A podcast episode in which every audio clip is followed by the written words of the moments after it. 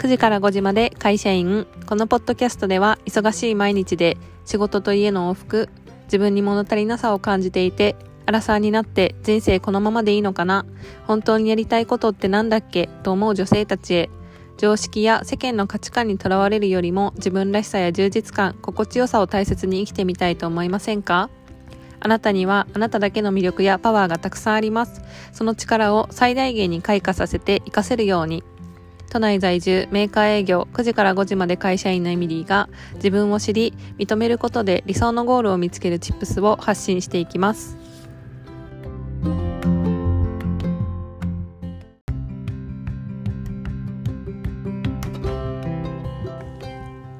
いつもエピソードを聞いていただいてありがとうございます。あの感想だったりあとはですねコメントっていうのもすごく励みになっているのでコメントをいただけてすごく嬉しいです。あの今回のエピソードは、えー、感謝が人間関係や成長スピードに大きく影響する理由というお話なんですけれどもあのなんと今回のエピソードで44回目になりました。あの自分的にはこう44回も続けられたっていうのがなんか嬉しいしなんか44ってエンジェルナンバーみたいとかって思って勝手にワクワクしてます。あのえーとですね、今、えー、ちょうどこう実家と行ったり来たりしてたんですけどあの昨日から東京に帰ってきていてで昨日はですねあのインスタライブをしました、えーとこの前のエピソードでインタビューさせてもらったファッションアドバイザーののどかちゃんと一緒にですねあのファッションと恋愛の関係性についてっていうことをテーマにお話しさせていただきました。であのリアルタイムで見ていただいた方すごくあの嬉しかったです。ありがとうございます。あのコメントとかもいただいて恋愛とファッションの関係性っていうことで結構こうガールズトークみたいな形で話してたんですけどコメントとかもらった内容もですねあのあるあるとかなんかすごいわかるとかあとは私のこうお気に入りアイテムとかのどかちゃんのお気に入りアイテムとかを紹介してもらってのどかちゃんからはですね私のお気に入りアイテムに対してあのファッションアドバイスとかももらったりできてすごいこう楽しいそのファッションとそのマインドのお話とかもできてすごい楽しいインスタライブだったのでですね今のどかちゃんの、えーと、インスタグラムの方から前回のエピソードの概要欄にのどかちゃんのインスタグラムの概要が貼ってあってそこから飛んでいただくとあのアーカイブががですねえっと、6月の確か11日まで残っているっていう話だったので是非ですねまだ見ていない方は見ていただけたら嬉しいなと思うのでチェックお願いします。はいで本題なんですけれどもあの今回のエピソードは、えー、感謝が人間関係や成長スピードに大きく影響する理由ということでお話ししたいと思います。あのタイトルのアイディアは、えーと自分は過去にですね孤独だとか誰も分かってくれる人がいないみたいな気持ちでなんかずっとこう人生の中でなんか深層心理の中でそう思ってた。あの常にそう考えながら生きてきたわけじゃなくてなんか事あるごとに何かショックな出来事があるとあ結局誰も自分のことを分かってくれる人はこの世界にいないんだとか自分が辛いのは環境とか親のせいだとか他人を信頼することが本当はできないなみたいな気持ちで生きてきてたっていうのが最近コーチングをしたりあとはあのビジネスの勉強していて気づいたことがあってでそういうこう深層心理のあの恐怖感とかないっていう気持ちがあの自己表現とかあとは人間関係に大きく関わってたなっていうことが分かったんですよ。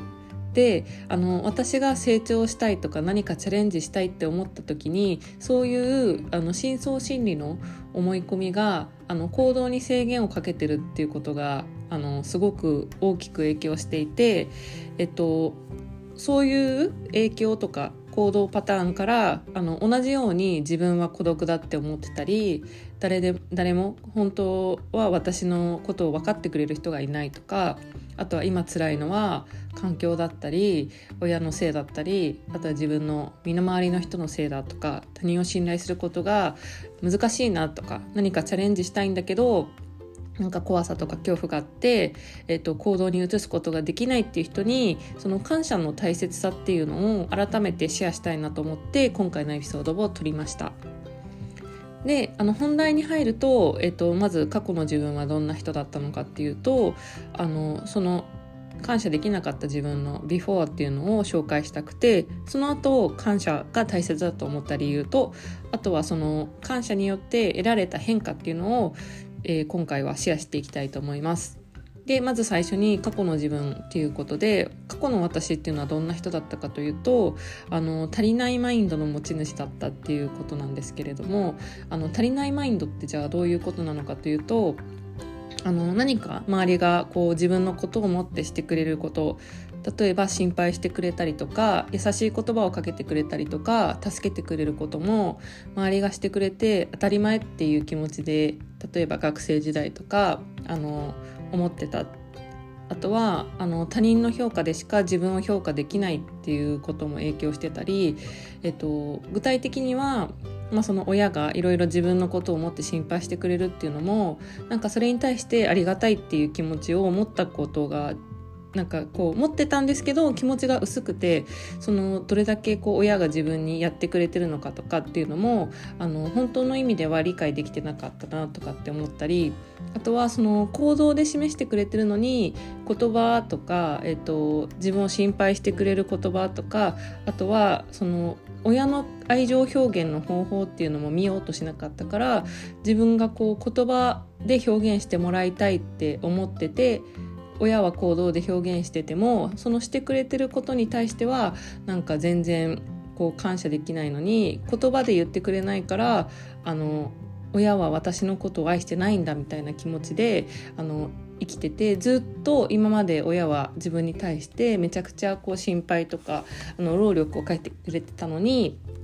全然してくれないとかっていう風に思ってで勝手に傷ついてあの自分は世界で一人きりなんだみたいな気持ちで足りない足りないって思ってあの過ごしていた。であのそこからあとはその言葉で自分が表現してもらいたいっていうフィルターで見てるからその親とか他人が言葉で表現してくれないとその自分のことを認められなくて例えば仕事を任せてもらうっていうこともその上司だったりからするとあの信頼してるから私に仕事を任せてるっていうことなのにあのそれに対して「あなたが期待してるよ」とか「あなたよく仕事頑張ってるね」っていう言葉がないとあの仕事を任されてもあ私ってなんか仕事できないって思われてるから仕事こうやって振られるんだみたいな気持ちであのそういう風な勝手な自分の足りないマインドの自己解釈で毎回毎回人を判断したりとかその自分のことを判断してるからその自分で自分自身を認めることができなくてあの苦しんでたっていうのがあの長い間人生の中で私の行動を制限していたあのリミッターになってたなっていうのがあの本当に最近気づいたことだったんですよね。でこの思考パターンに気づいてなかったのでなんかこう本当にチャンスとかいろんなものを逃してて実はもっとできたとか実はもっとこういろいろもらってたとか実はもっとこういろんなことをあの人からもらってたのにそれに対して目を向けられなくてなんか大きなものを失ってたんじゃないのかなっていうのを今になってこう気づいたりしたっていうこともその感謝を感謝の大切さが分かってなかった私はあの失ってたものが大きかったんじゃないかなっていうのも最近気づいたことでした。であの他人から何か言われても何か言われるとか行動してもらっても足りないマインドで世界を見てるからその自分のフィルターを通してでしか世界を見れないっていうことですぐに傷つくんですよ。でいろんな人に対して批判をその自分では批判してるつもりではなかったんだけどなんかあこういうこと言うってことは自分のことをあまり好きじゃないんだとかあとは LINE くれないってことはこの人は私に対してあの興味がないんだとかその勝手に全部自己解釈で人のことを判断してこうその人をこうこういう人なんだみたいな見方をしてでもそれって裏を返すとそのすごいこうしょうがないしょうもないしょうもなくはないんだけどあのえっとそんな理由でこう人を判断したりするからすごく些細なことで切れたりとか怒ったりすることでしか自分を表現できなかったんですよ。なんか大切なのって自分の気持ちを素直に大切にして自分はこう思ってますとかこういう人間ですっていうのをあの正直に言えばいいだけなのにそういうことを言うと嫌われるんじゃないかみたいな怖さもあったりしてあの自己表現ができなかったっていうのもその感謝を大切だなって気づけてなかった時の自分はあのそういうことでも苦しんでました。で感謝そこから感謝が大切だと思った理由っていうのはどんなきっかけがあったのかというとその気づいたことがあって仕事だったり人間関係が上手にいってる人ってすごくいろんなことに目を向けられてるし些細なことで起こらないしあとは感謝することがすごい上手な人が多いなっていうことに気づいたんですよ。であの前のこう結構前に撮ったエピソードでさきさんっていう方のあの愛と信頼のあのワークをやったっていう講義の話もしてたんですけどそのそこでもですね感謝だったり愛っていうことに目を向けたことによって自分の人間関係が一気に変わったっていうこともあってその自分の持ってるものとかその人間関係とか自分自身がいるっていうことに対して感謝できるっていうことがあの自分にとってすごいプラスなことしかないなっていうことに気づいたっていうことがきっかけでした。でその最初に言ったその仕事とか人間関係がうまくいってる人っていろんなことに目を向けられてるってことなんですけど例えばじゃあどんな人なのかっていうとなんだろうな私の会社の上司がそうだったんですけどあのすごくこう柔軟な人なんですよ。なんかその私が失敗をしてもあの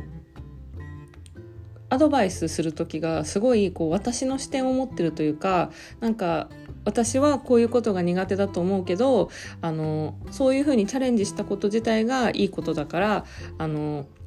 これは批判してるわけじゃなくてアドバイスとして聞いてねとかってそういう言い方をしてくれたりとかあとはなんか私がこうちょっと勇気を持って行動したこととかあのこういうことってどう思いますかみたいなことに対してもなんかこう言ってくれてありがとうとかあのすごいこうありがとうっていう言葉を何かあることにすごいもらうことが多かったりあとは他人に対してなんかこういちいちその人のことをいい悪いの0100で評価しないっていうことをしてる上司があの私の上司はそういう人でなんかこうすごい何て言うんだろうななんかあのそういう人の人間関係とか生活を見てるとあの家族の人間関係もあの良さそうなんですよ。奥さんともちゃんとコミュニケーションが取れてるしで自分の意見も大切にしてるから自分はこういうふうに思うけどどう思うっていう風なあな聞き方をしてくれるしあとはやっぱりそのプライベートもあの趣味はこういうことをしてるとかあとは上司との関係もあのこういうふうに思ってますよとかこういうふうなことをしてみたらどうでしょうかとかすごいその言い方一つ一つがその押し付けがましくなくなおかつこう愛とか感謝を持って接してるからすごくこう周りの人の見る目もその人に対してがやっぱりこう何て言うんだろうな優しかったりとかあの快く仕事を引き受けてくれるとかそういうあの状況になってるなって思ったんですよ。で私は同じ仕事をしてるのになんでこうそうじゃないんだろうみたいな風なところであの深いところでは気づけてなくてで後からそういうこう愛とか感謝っていうものに目を向けられるようになってからはあ自分に足りなかった視点ってこういうことだったんだっていうことが気づいてあのそういうこうきっかけを一つ一つ紐解いていけるようになってからは親だったりその環境だったりあとは自分に対してその一気に見え方が変わってすっごいずっと生きづらさを感じてたのが嘘みたいになんか楽になったんですよ。だから感謝にできるようになってからの変化っていうのはその思考のパターンも変わったし人間関係も変わったしあとは自分に対する見方が変わったっていうことであの今までは他人の評価でしか自分を判断できなかったことがその自分で自分を認められるようになったっていうのがめちゃくちゃ大きくてあのってなるとその自分で自分を認められるようになるから今まではあまだまだだ自分は足りないとかって思ってたけどなんかちょっと失敗したとしてもあの今回は失敗したけどそのチャレンジ自体が良かったよねとかっていう風に自分でこうなんだろう自分自身とも対話できるようになってじゃあ次はそこからどうしようかみたいな形でなんかその感謝できなかった時はすごい浮き沈みが激しかったんですけどあの一つ一つの経験に対して自分で意味付けをできられできるようになったからこういう経験は自分に対してこういうことを教えてくれてたよねみたいな風になんか思えるようになって行動とかチャレンジに対して怖さがなくなったんですよ。でその周りの見え方も変わってるからこの人は自分に対してこういうことをしてくれたねとかあのこの人に対してはなんかこういうことを教えてもらったっていうところですごいこうなんか自分の持ってるこう人間関係の大切さっていうところもすごい目を向けられて今まですいませんすいませんとか何かこうしてもらったりあのしたことに対して申し訳なさとかでしかこう表現できなかった言葉が本当にあの受け取る量が増えて「ありがとうございます」っていう言葉をよく言えるようになったりで怖くてできないとか笑われるかもっていうことで行動を制限してたっていうものが一気にクリアになってあのそこから成長スピードいろんなことに対してチャレンジできるようになったり行動できるようになったりしたからその成長スピードっていうのがめちゃくちゃ上がったんですよ。であのそういった理由であの感謝を学んでからっていうのは自分はすごいこうあのプラスになることが多かったなっていうことが多かったので今回のエピソードを撮らせてもらいました。であのまとめさせていただくとその感謝ができるようになるっていうのもやっぱりこうすぐに思考パターンを変えるっていうのはなかなか難しいことで例えばコーチングだったりとかあとはワークショップとか出てもらったりするとよりこう自分に取り入れやすくなるのかなと思っていてなんかこのエピソードをきっかけにそういうことにこう今まであの大切さっていうところを目を向けられてなかったかもっていうふうに思った人はですね是非ちょっとあの今週の日曜日6月12日のですね日本時間の夜9時からあの感謝のワークショップっていうものを開催する予定で YouTube のライブの形式で一緒にワークをしたりとかお話ししながらあの感謝が何で大切なのかっていうもう少し深い話をできたらいいなと思ってるのであのぜひですねワークショップの方もチェックしていただけると嬉しいなと思ってます。であのそういったワークショップだったりあとはコーチングっていうものにも興味がある方は是非私のインスタグラムだったり公式 LINE の方でですねあのお問い合わせいただければいろいろと案内もしていきたいと思ってるのでこれからのお知らせも楽しみにしていただけると嬉しいなと思います。それでは次のエピソードでお会いしましょう。